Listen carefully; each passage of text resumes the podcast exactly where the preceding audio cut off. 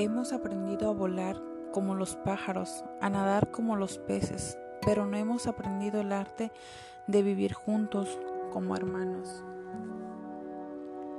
Mi nombre es Lorena Sánchez Vega. Actualmente estoy estudiando la licenciatura de Ciencias de la Educación en la Universidad Vicente Guerrero, en la cual estoy cursando el quinto cuatrimestre con la materia Formación en Valores Educativos al cargo de la maestra Rubicelia Brito Huerta. ¿Qué son los valores? Los valores son los principios, virtudes o cualidades que caracterizan a una persona, una acción o un objeto que se considera típicamente positivos o de gran importancia para un grupo social. Los valores motivan a las personas a actuar de una u otra manera porque forman parte de su sistema de creencias, determinan sus conductas y expresan sus intereses y sentimientos. Los valores definen los pensamientos de los individuos y la manera como estos desean vivir y compartir sus experiencias con quienes los, les rodean. Existe una serie de valores que son compartidos por la sociedad y establecen cómo deben de ser los comportamientos y actitudes de las personas con el objetivo de alcanzar el bienestar colectivo. Los valores nos sirven como guía para nuestro comportamiento diario, son parte de nuestra identidad como personas y nos orientan para actuar en la casa, en el trabajo o en cualquier ámbito de nuestras vidas. Existen muchos valores como el amor, la amistad, la gratitud, la tolerancia. Pero hoy me gustaría hablarles sobre el valor de la solidaridad de los niños y las niñas. La solidaridad nos obliga a ir más allá de nosotros mismos, de nuestros intereses personales o necesidades particulares este valor nos invita a preocuparnos por otras personas. Somos solidarios cuando nos damos cuenta de que existen individuos o grupos a los que podemos ayudar. Gente que sufre hambre o pobreza extrema, que es discriminada, que vive las consecuencias de un desastre natural, que padece alguna enfermedad, etc. Pero esto no basta. Para que la solidaridad esté completa no es suficiente darte cuenta de que podemos brindar apoyo, sino hacerlo. Es decir, se trata de reconocer las necesidades de los demás y actuar.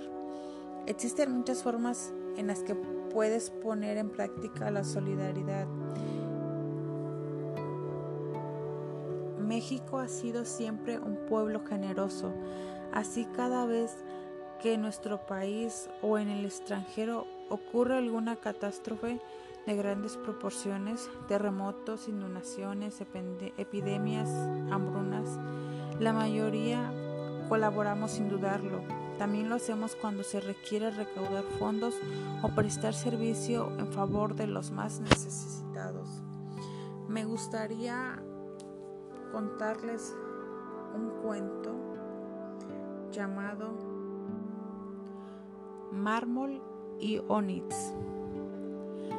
Al tío Anselmo le encantaba el ajedrez, pero desde la muerte del peluquero, quien era su mejor amigo, ya no tenía con quien practicarlo.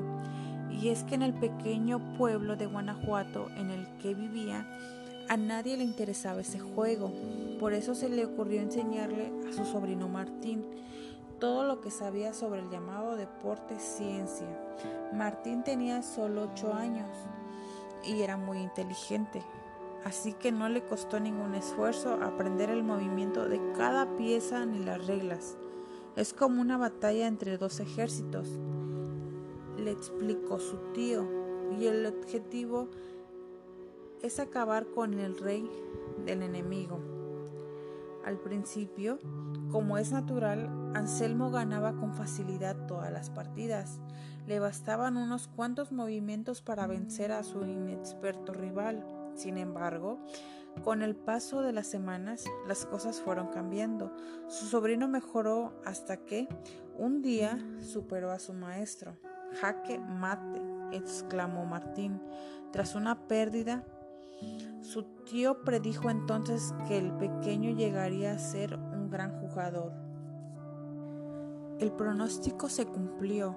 A los 14 años, Martín había derrotado ya a los mejores ajedristas del Bajío.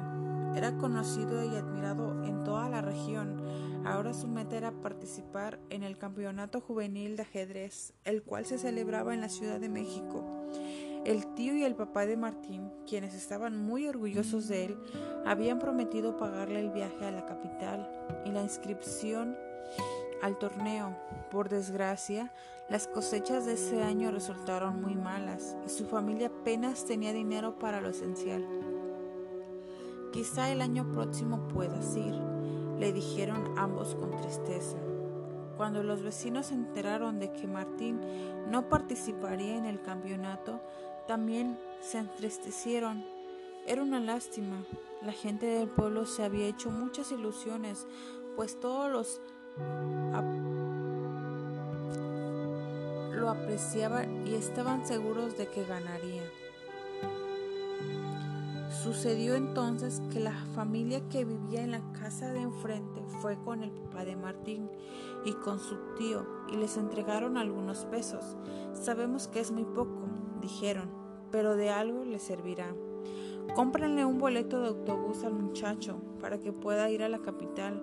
Ellos no querían aceptarlo, pero ante la insistencia de sus vecinos dijeron que sí. Al día siguiente, otra familia vecina hizo lo mismo y luego otra y otra y otra.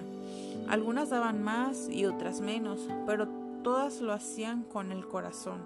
Al final, 30 familias habían cooperado y con ese dinero el chico pudo ir a la Ciudad de México y se inscribió en el torneo. No hace falta decir que Martín obtuvo el primer lugar. Su talento para el juego sorprendió a todos. Los premios eran una beca de estudios y un lujoso ajedrez. Las piezas blancas eran de mármol y las negras de onix. Al regresar a su pueblo, fue recibido como un héroe. Todos lo felicitaban y aplaudían. Entonces Martín le regaló a cada una de las 30 familias que lo habían apoyado una de las piezas de ajedrez que recibió como premio. Únicamente se quedó con las dos que representaban al rey. La de mármol se la dio a su papá y la de ónix a su querido tío Anselmo.